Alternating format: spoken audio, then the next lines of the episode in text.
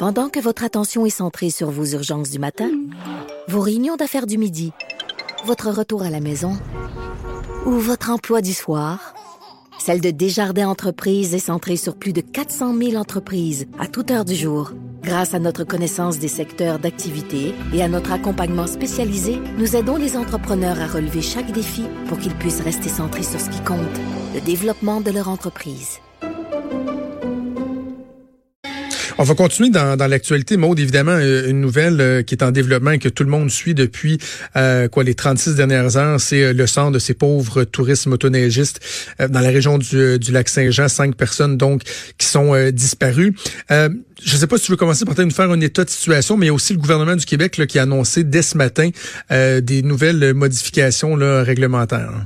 Euh, oui, ben état de la situation, on recherche toujours euh, les touristes donc qui ont euh, qui ont sombré dans le cours d'eau.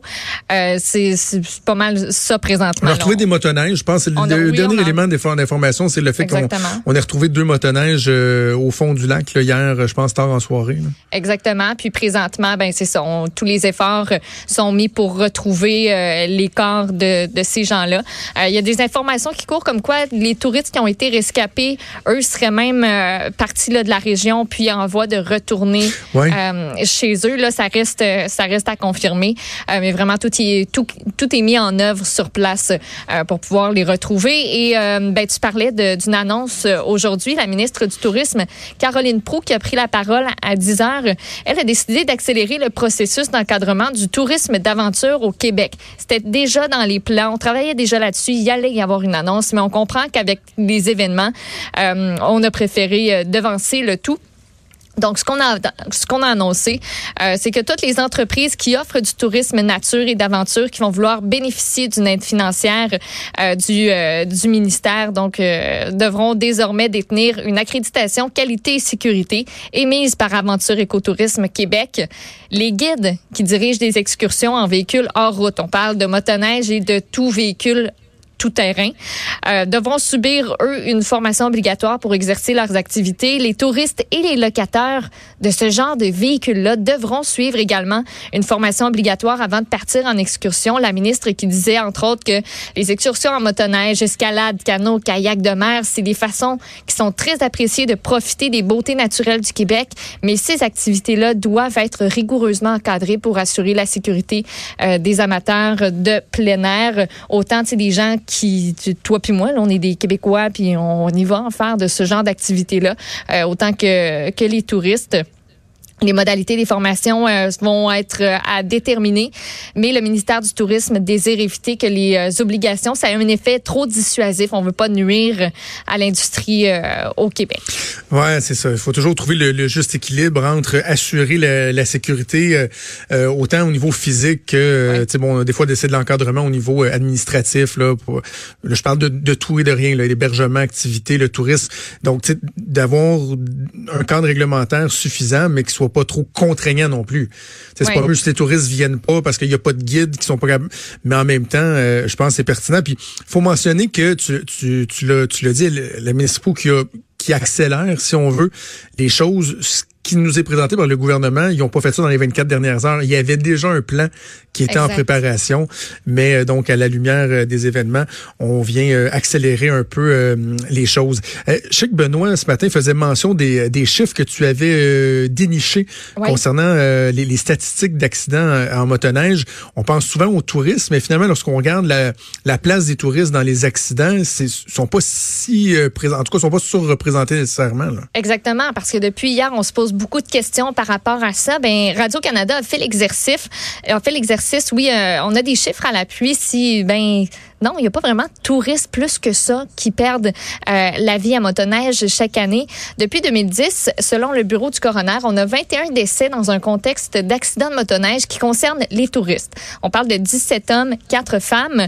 Pour ce qui est de leur origine, 7 étaient originaires de la France et 9 du Canada, donc hors du Québec.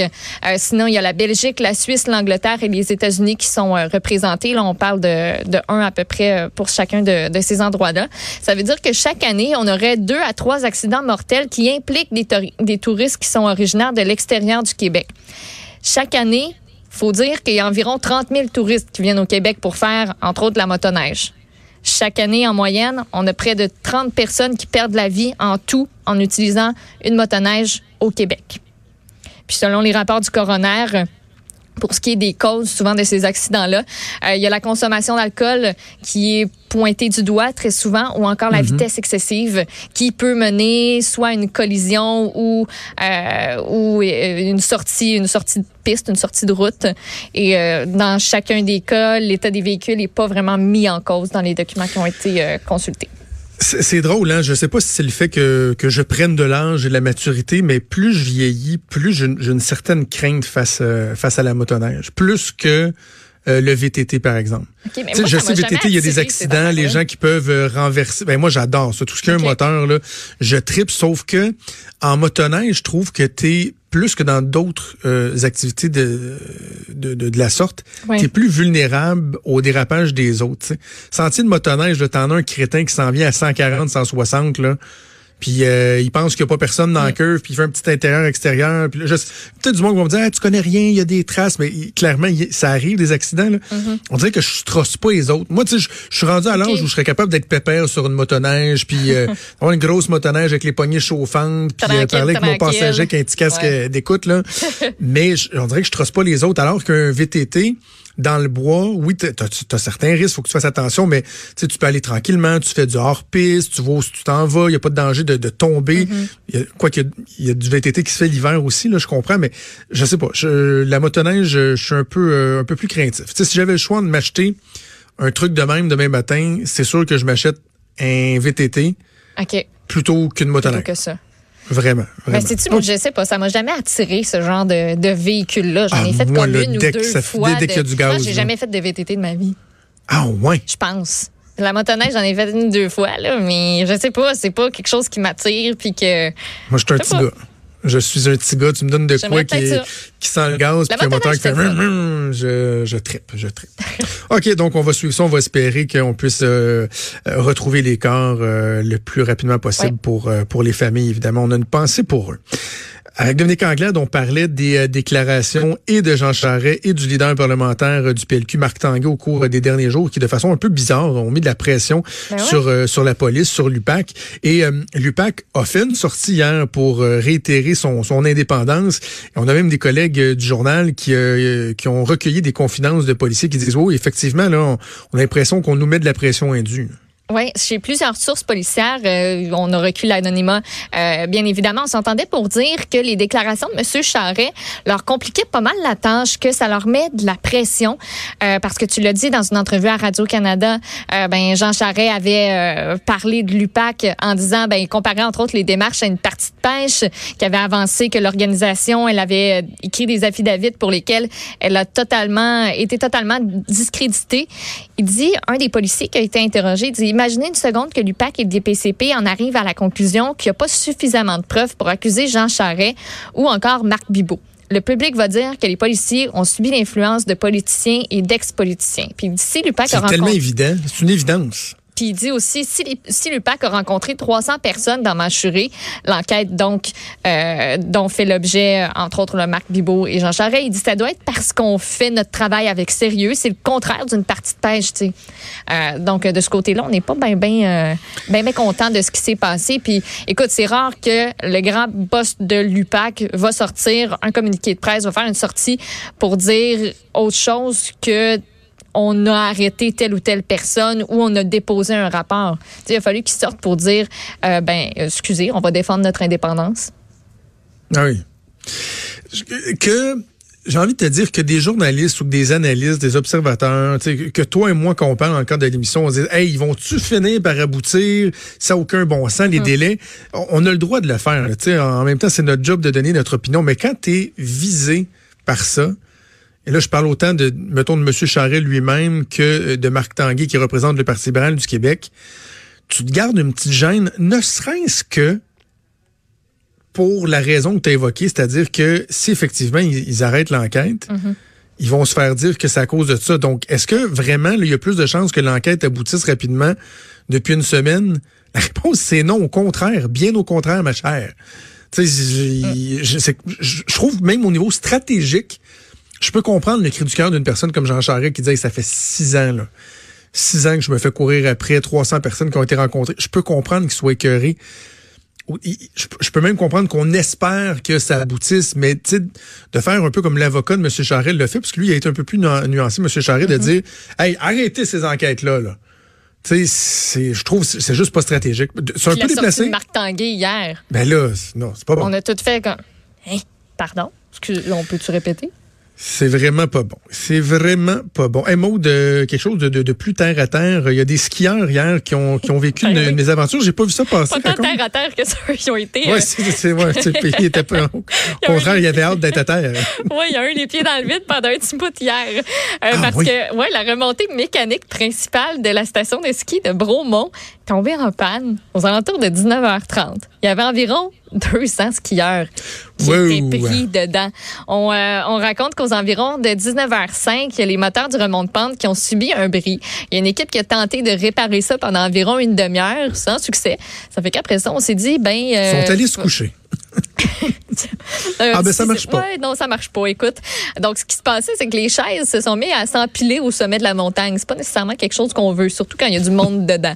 Euh, donc le personnel du centre de ski a pris la décision d'évacuer skieurs et planchistes à l'aide de cordes et de harnais. Ça c'est vers 20h30 que ça s'est passé.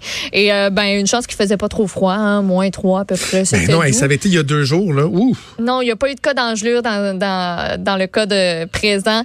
On n'a pas eu de blessure non plus. On dit euh, qu'il y a des gens qui étaient un petit peu tannés parce que ça, a pris un peu de temps. On s'entend 200 personnes, 200 skieurs à, descendre quand tu n'as pas nécessairement fait ça toute ta vie. Je veux dire, tous les employés connaissent les protocoles, mais à un moment donné, on veut faire ça bien, puis on veut pas qu'il y ait personne qui se plaise dans l'opération. Euh, on raconte qu'il y en a qui auraient décidé de juste se, pitcher en bas. Ben c'est ça, j'allais dire. Il y en a-tu qui se sont sacoués en bas? oui, ça a l'air que oui. C'est pas tellement une bonne idée. C'est une chance à prendre. Ben ça, dépend Théo, ben là, ça dépend Théo comment. C'était pas trop haut, là. C'était pas trop haut, correct, mais à un moment donné, t'as bien beau être écœuré, euh, ça tombe raide, là. tu vois, je suis en train de regarder, ça me fait penser. Te souviens-tu, l'an passé, c'était en mars 2019, il y a des adolescents qui avaient sauvé un enfant qui était euh, qui pendait dans un monde pente. Ben oui. Je suis en train de, ça se passait dans Vancouver.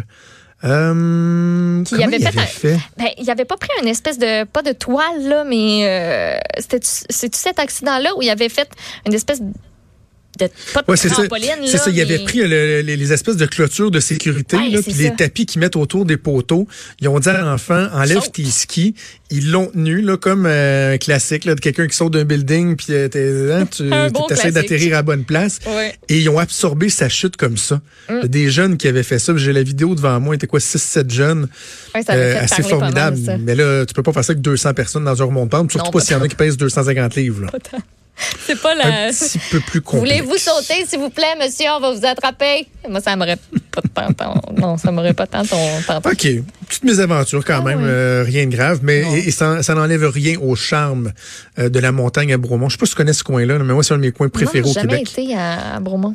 Ouais, en Estrie, Bromont, moi j'ai passé euh, plusieurs semaines là, même peut-être plus qu'une été, il faudrait vérifier avec mes parents, mais on avait une roulotte à Bromont. Quand j'étais très, très jeune, là, 3, 4, 5 ans, je pense. Et euh, mes parents ont eu une roulotte là. On allait là le, week-end. Puis moi, à peu près chaque année, je te dirais, pendant deux, trois jours, on se loue le soit un Airbnb ou un petit condo pour aller au glissade d'eau de Bromont, qui sont euh, réputés au Québec, une région fantastique, là, dans le coin de Bromont, Granby, tout ça. Vraiment une très, très belle région de l'Estrie. Merci Maud, on va faire une pause et on revient.